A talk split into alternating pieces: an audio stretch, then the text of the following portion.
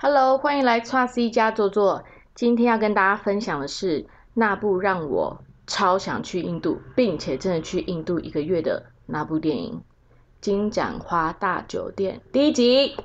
只能第一集哦，第二集没有哦。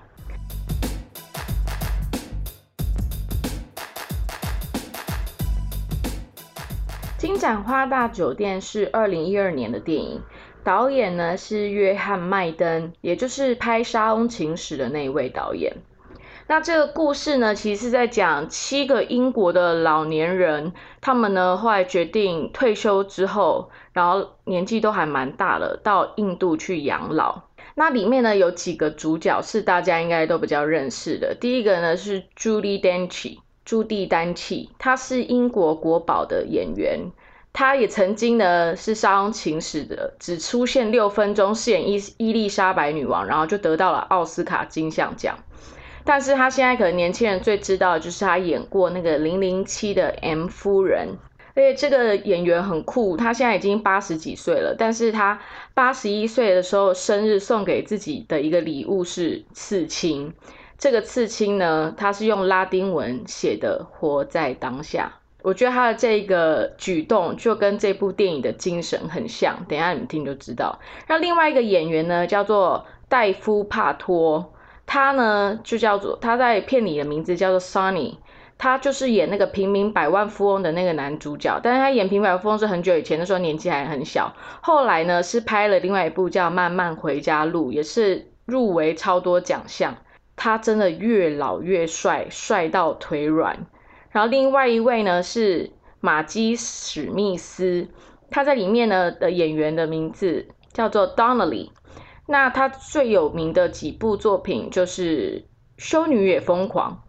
另外一个就是《哈利波特》的麦教授。第四个演员呢是比奈尔，他在里面呢叫做 Douglas。这个。这个比奈尔呢，他其实你看到他的脸，你不一定会讲出他的名字，但是他好像是演各个好爸爸的最佳演员。像他有演那个我很喜欢那部叫《真爱每一天》。如果你有看过《真爱每一天》，人会以为它是一个爱情片，但是我觉得我看完之后，我只能说它是真爱爸爸每一天。这是关于一个一个家族的男性，他们都有办法回到别的时空，然后可能去改变一些事情，很感人的一部电影。然后另外一位呢是汤姆·威金森，他在里面饰演的名字叫 Graham，他是一个退休的法官，但是呢，他后来在剧情里面发现他也是一位同志。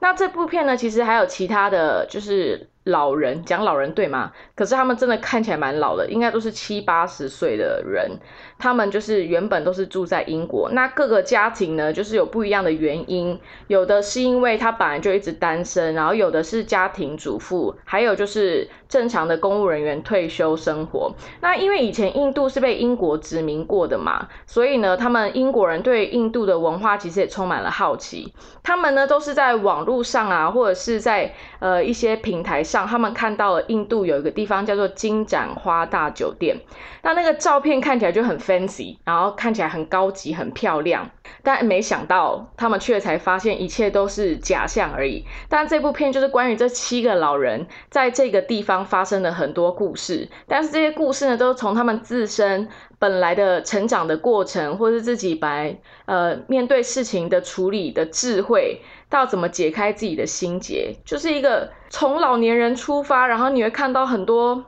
很内心深处，以及改怎么改变他们自己原本对自己价值的定义。一部很棒的电影，我看完的时候我就捶心肝。然后也因为它是在印度拍的，我就看到那些景色、那些宫殿啊、那些老房子，然后路边的印度人啊，有马啊，然后嘟嘟车这样子乱七八糟的，就真的超级强大的。鼓励了我，激励了我，让我真的冲去印度了。所以我在看完这部电影的三年之后，我就真的去印度一个月。好，但是我要继续介绍这部电影。然后首先呢，里面就是有四个角色的故事呢，是我觉得让我最感动的。第一个就是朱棣丹七演的 Evelyn，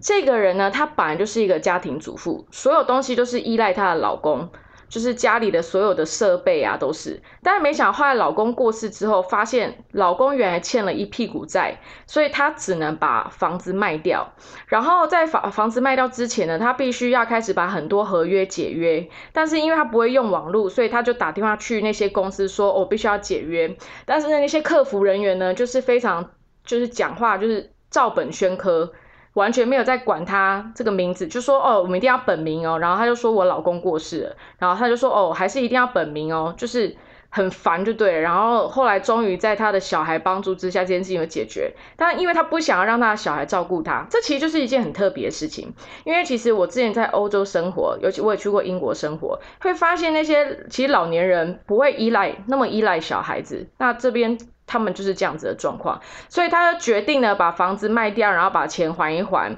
他就决定要到印度的这个金盏花大酒店养老。但是你要想，他是这一生他是跟社会脱节的人，因为他一直都是一个家庭主妇，他连 WiFi 怎么搞他都不清楚。所以你能想象一个这样子算是生活上非常单纯简单的人，没有什么社会经验的人，他突然要冲去了一个跟英国完全不一样文化的国家——印度。他一到印度的时候，看到那些哇乱七八糟的车子，然后一堆喇叭声，那种惊恐的心情，然后但是他还是决定就要去了，因为他的个性呢，其实是一个很温和的。呃，家庭主妇，那他在那边发展了之后，就是有认识了当地的一些朋友，还有因为他本人的美学很好，文字也很好，所以呢，他在那边呢就开始上班，而且他上班的地方呢，就是要怎么去教导印度的人当客服人员，所以他就在那个时候跟他们分享了他在英国的时候的那些客服人员是怎么。回应他的，所以他就把他的经验分享给那些印度人，然后呢，也开始写他自己的部落格。从一个完全不知道网络怎么用人，然后开创了自己的部落格，然后也因为他写的部落格，就开始有很多人看。再加上他的美学很强，美感很强。因为印度其实大家都知道，印度是手工艺非常强的国家。他们的布料就是非常有特色，所以呢，他从他自己喜欢，他很喜欢去逛街，然后很会跟人家杀价，他都有办法找到最便宜的价钱，人家都会以为他是观光客，因为印度最喜欢看到观观光客就翻倍的卖，但是他就是逛到有心得，后来呢，就从一个家庭原本的家庭主妇，变成一个英国那边人会找他来挑布料，变成一个有自己事业的一个女性。可是你要想，那时候是已经他是已经是七八十十岁的身份，然后也是看了这个故事，就真的觉得哇，你以前曾经是什么样子，或者什么样的生活习惯，其实并不代表你未来也一定只能这样。但是他这个媒介很特别，他们就是跨到了另外一个时空，因为他失去了一切，他就从从零开始做起。你会发现，原来我们都可以归零的时候，你会从归零到再逐渐的累积到你自己的不同的高分的时候，你会发现另外不同面向的自己。然后第二个呢，他是 Donnelly，就是我刚刚讲有演那个哈利波特的那个麦教授的那一位，他的身份呢，本来是一位英国家庭的帮佣。但是因为他在那边就是年纪太大了，就是体力不够好，然后他髋骨又受伤，因为跌倒，所以呢他就被被遣散了。那他在这里面的时候，他其实就是一直蛮怨天尤人，他就觉得他付出了这一生，然后跟那个家庭感情这么好，然后跟小孩感情这么好，就是觉得很 很低落啦，然后也很负面的一个人，他也有非常严重的。歧视，他非常歧视所有的有色人种。在英国的时候，他就是歧视黑人医生；然后到印度的时候，也是只要有小孩跑到他旁边，或是有当地印度人靠近他，他都会觉得人家是要来偷他的钱，或是干嘛，就是防备心非常强。但是呢，那时候他就住在那个金盏花大酒店的时候。那边就有那个帮佣。那因为印度呢，他们虽然现在没有种姓制度了，因为其实在一九九七年的时候就废除了种姓制度，但是呢，因为印度呢，它的教育没有那么普及，然后资讯也没有发达。大家要想哦，印度是台湾的九十一倍大，它的所有的水平都没有那么。平均，所以呢，其实种姓制度还根深蒂固在非常多的地方。那在那个金盏花大酒店的帮佣呢，就是打扫的，其实就是贱民。那贱民在印度是怎么样？贱民在印度呢是不会有人跟他说话的，甚至是他们连看到贱民都不能去看。像以前的时候，在更保守的时代，贱民只要出门，他身上就会带铃铛。然后，所以大家听到那个铃铛的时候，就会知道说，哦，贱民来了，我要转头，我不要看到他。是以前是这么严重，而且你也不能碰贱民，因为他们是不洁的东西。反正就是社会地位非常非常的低。但是呢，因为他可能他自己就是帮佣过，所以他看到那个印度的女生在打扫的时候，他就是无意间就是跟他讲了几句话，然后那个帮佣他就非惊喜万分，因为平常不会有人跟他讲话。就连他在印度的老板都不会跟他讲话，所以他就觉得很感动。然后有一天呢，他就约这个 Donnelly 去他家，然后全家就是因为他们非常非常的穷，贱民就是因为整个社会地位很低，所以他们也不能去做除了这种呃帮佣啊，或者是洗衣服啊等等的很低下层的工作，所以他们家真的很穷。但是他们就是努力拿出家里所能给出的所有的饭菜。就是也是一堆很水的印度咖喱跟那个饼，然后准备给他。从这个举动跟这个事情发生之后，他的内心就开始有点变化。他就觉得其实大家都是一样，都是人，而且我自己以前也是帮佣的身份，我怎么可以因为这样子我就去歧视别人？所以他这个角色在里面本来从非常自我，然后非常种族歧视的一个观念的。长的成成非常长年纪很长的一个大人，他因为去印度遇到了这样的一个人，跟发生这些事情而改变了他的价值观，然后他的个性也变得更加柔软。第三个呢，就是 Graham，就是演那个高阶法官退休的。那这个呢，法官其实他来印度，他主要不是因为他想要养老。而是因为他小时候曾经住过印度，因为我讲了嘛，以前英国殖民过印度，所以有很多英国人曾经去住过，就是在印度那边驻扎过，所以他小时候呢就住过印度。然后他小时候呢，他这次回来其实就是想要找到他的初恋情人。那四处奔波，因为可能找的地址啊什么都找不到人，然后要打听这个名字。后来呢，去查了很多地方，也去找就是当地的政府的单位，终于找到他的地址。然后后来呢，他就找到地址之后，就过去找那个房子，然后就敲门。然后敲门的时候呢，打开门是一个太太，然后他就看那个太太说：“哦，我要找这个人。”然后太太就问了他一句说：“你是 Graham 吗？”然后他说：“对，你怎么知道？”他说：“因为我老公有讲起过你，然后他现在在巷口那边跟人家打屁聊天中，你可以过去找他。”然后 Graham 就走去他老婆说他在的地方，然后我们两个相见，然后就热情的拥抱在一起。因为其实在他还很小的时候，他们就有被爸妈发现他们感情有点太好。所以后来呢，他们就他就也回英国了，就被带回了英国。所以他们是相隔了四十年才终于再见，曾经是彼此的初恋情人。但重点我觉得很感动的画面是，他的老婆其实知道他们的关系，但是他老婆还是以一种我真心很爱我的老公，所以我会尊重他的曾经。那。我也看到了有一种爱屋及乌的感觉，因为其实他们相见了，不是说他们要再在一起，而是 Graham 他想要去告诉他初恋情人说，当时整个社会压力，还有世俗的眼光，还有因为家人的关系，所以他只能离开印度。但是其实这几年来，他的心中一直有他，就是想要来告诉他他的这一份心情。后来呢，他们就相聚了一回。晚上呢，Graham 他就回到了金盏花大酒店。那金盏花大酒店呢，其实就是很像我们可以看到一些节目上印度的一些宫殿的景点，但是再更落魄一点啦，因为他们那时候还在整修。就通常都会有很大的那个户外空间，那那边就是一个庭院。那庭院上呢，就有一个荡秋千。那 Graham 就是很开心的。就是很放松的，他就坐在那个荡秋千上，然后过一会呢，Evelyn 就来了，Evelyn 就看到他，就说：“哎，你今天是不是跟你的朋友见面了？”但是 Graham 就完全没有回话。后来 Evelyn 再更靠近一点看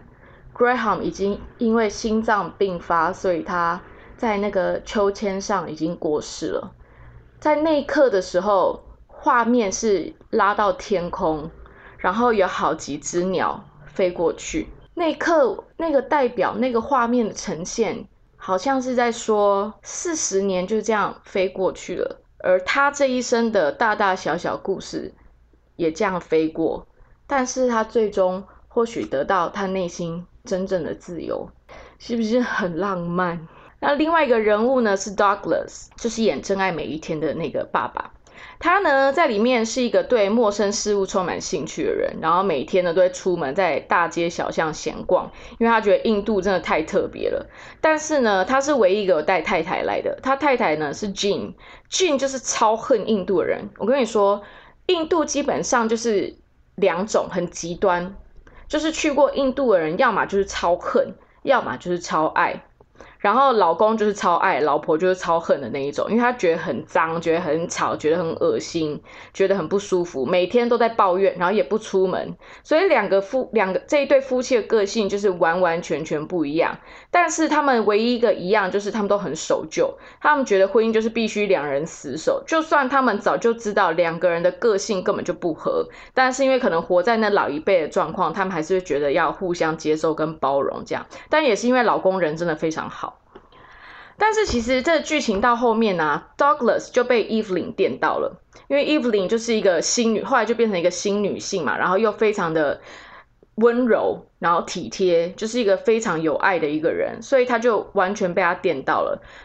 然后老婆在那个时候，她也坚持要回去英国，因为她真的受不了印度这个地方。那两个人已经到机场的时候的最后一刻，因为在他们嘟嘟车出了一点问题。那老婆最后选择了放手，而 Douglas 选择留下来继续探索这个新的国家，还有这一段可能会发生的新的情愫。那其实这部电影呢，除了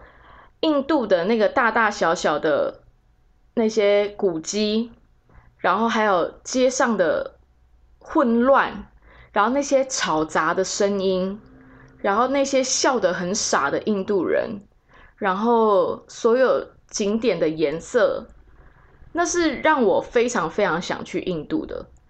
因为我一直对印度充满好奇，就是为什么台湾的媒体对印度是这么负面，但是为什么我好多朋友去过都觉得印度超好，所以我本来对印度就是非常有兴趣，但是看到这部电影之后，加上他人物设定的背景跟后来发生的事情，因为我对老人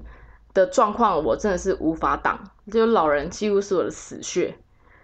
然后就是觉得在印度一个这么。可以用混沌来形容那个地方，但是你就是因为在这样子的混乱之中，你可以发现一个新的自己。那这部电影就是，我会觉得永远不要用年纪来定义自己，也不要因为世俗的看法而放弃对自己真正重要的人事物，因为那最终会有很多的遗憾。而我们每一个人都是有无限可能的，不应该拘束自己。然后我也发现，永远不要封闭内心，体验世界的不同。因为像 Douglas 就是一个充满好奇心的人，他可能是射手座，跟我一样。而他老婆就是一个非常不愿意接受不同，然后就是活，就是一定什么事情有控制欲，要活得像自己所期待的样子。但是那样子反而是很痛苦的。我们不应该一直拘束了自己。觉得外面的所有事情都要配合我们所想象，因为这个世界他妈的就是永远不会配合我们的想象，所以我们只能想办法顺着那个流走，然后让自己接受这一切的不同，不是吗？那其实我后来就真的去了印度了嘛，我就从南玩到北。那我去了北边呢，有很多城市，有什么白色之城、粉红之城、蓝色之城、金色之城等等。那这部电影呢，原本他们是说。它是 base 在一个叫做呃奇普尔的城市，就是粉红之城。但是后来发现，原来只有几个景点是在那边拍的，大部分景点呢都是在白色之城乌代普拍的。那也是我去了之后我才知道。然后，但是里面呢有一个地方是我无意间去到了，就是在男主角 Sunny 他跟他剧中的女朋友说了一句非常棒的话，他说：“Everything will be alright in the end. If it's not alright, then it's not yet the end.” 意思就是说，事情到最后绝对都会变得很好。如果现在事情还没有变好，那就代表还没有到最后。这个 Sunny 这个角色呢，就是演一个非常正面、乐观的印度年轻人。就是他弄了这个金盏花大酒店，然后他也一直在找金主，然后也是他弄了很漂亮的照片，骗了这些人来到他这边。那结果没想到呢？他就遇到了他的贵人，就是我讲的那个髋骨受伤，然后曾经是帮佣的那个角色。后来呢，他也帮他一起整顿好这个饭店，因为他本来就是一个非常能够 organize 事情的一个小一个太太，所以他后来就帮这个 Sunny，因为 Sunny 实在太乐天了，他就去帮他辅助当他这个饭店的经理，然后后来生意就很好。但 Sunny 就是因为非常乐观，所以他就讲了这句话。而他在跟他女朋友讲这句话的那个景色呢，是在一个非常多阶梯的一个水神庙里面拍的。它是户外的，就是你从上面看，它很像一个大水井，然后它有非常千个阶梯往水井往下延伸，非常漂亮。也就是我会放在那个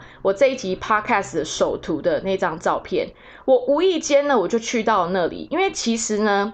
一直有在传说，这个水井呢是在离粉红之城还要呃，好像还有非要非常两三个小时的车程的地方。但是我那时候不想要把时间花在车程上，因为我们城市跟城市之间已经行进了太久，我就想说没关系，我找一个近的水景去看就好了。没想到我去的那个才是真的这部电影拍的地方，非常漂亮，而且我就非常感动，因为我就觉得哇，我跟这部电影产生了连结。那就是有点可惜，因为我不知道后来金盏花大酒店这个景真的变成了一个饭店、一个民宿，就有点可惜没有去住到。但是，但是我真的就是因为去了那个水景，我觉得我就活在这电影之中。然后这部电影其实影响了我很多，除了就是让我真的非常想去印度，并且达成了我去印度的这件事情。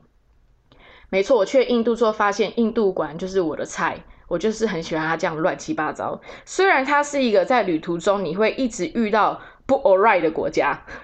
可是当你离开它的时候，所有的回忆都会让我觉得一切都太美，而且真的是 all right，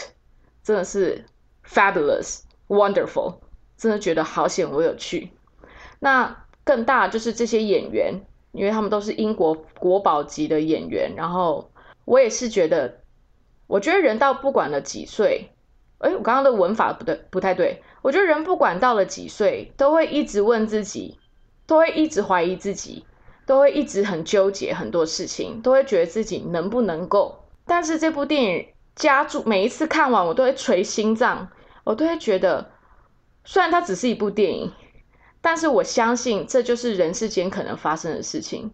人世间就是一直在发生不好的事情。可控的、不可控的，不管是别人造成的，或是你自己造成的，但是也一直在发生了很好的事情。而或许我们能够从这些不好的事情中，我们反而看到自己的不同的样貌，然后从这些不好的里面去反省、反思、去挖掘，而找出了另外一个更好的生活形态，更更正面的人生态度。所以我太喜欢这部电影了。然后这部电影在印度取景，我真的觉得太棒。但是只有金盏花第一集我非常大推，第二集就免了，因为我本身是一个看歌舞剧会觉得十分尴尬。第二集就是非常宝莱坞，有很多那种歌舞的剧情，我就会觉得呃，我真的不行。然后感人的层面也没有那么多，因为我很喜欢看那种以人文为出发，然后更是一个。普遍大众可能觉得他们的人生没希望了，就只能退休这样子。No，我们在任何年纪、任何的时候，我们都可以努力的活出一个新的自己。好了，这就是我今天的分享。所以呢，你要记得，everything will be alright in the end. If it's not alright, then it's not yet the end. 我们要互相鼓励，一定都会好起来的。非常谢谢你们今天收听。然后呢，我的下一集呢，应该就是会讲我在印度旅游的事情。如果呢，你们有什么想问的问题呢，都可以留言给我，我都有贴链接。但我很好奇的是，为什么我的 Apple Podcast 都没有什么人传讯息给我？我希望有听的人可以帮我留个言，吼，感恩感恩。现在呢，不管你那边现在是几点，我很开心你们愿意来打开我的频道，按进 t r C 加坐坐来收听。不管你现在是通勤还是睡觉前，在哪里，我很开心。我们在不一样的时间空间，但是你跟我分享了同个 moment。大家加油，拜拜。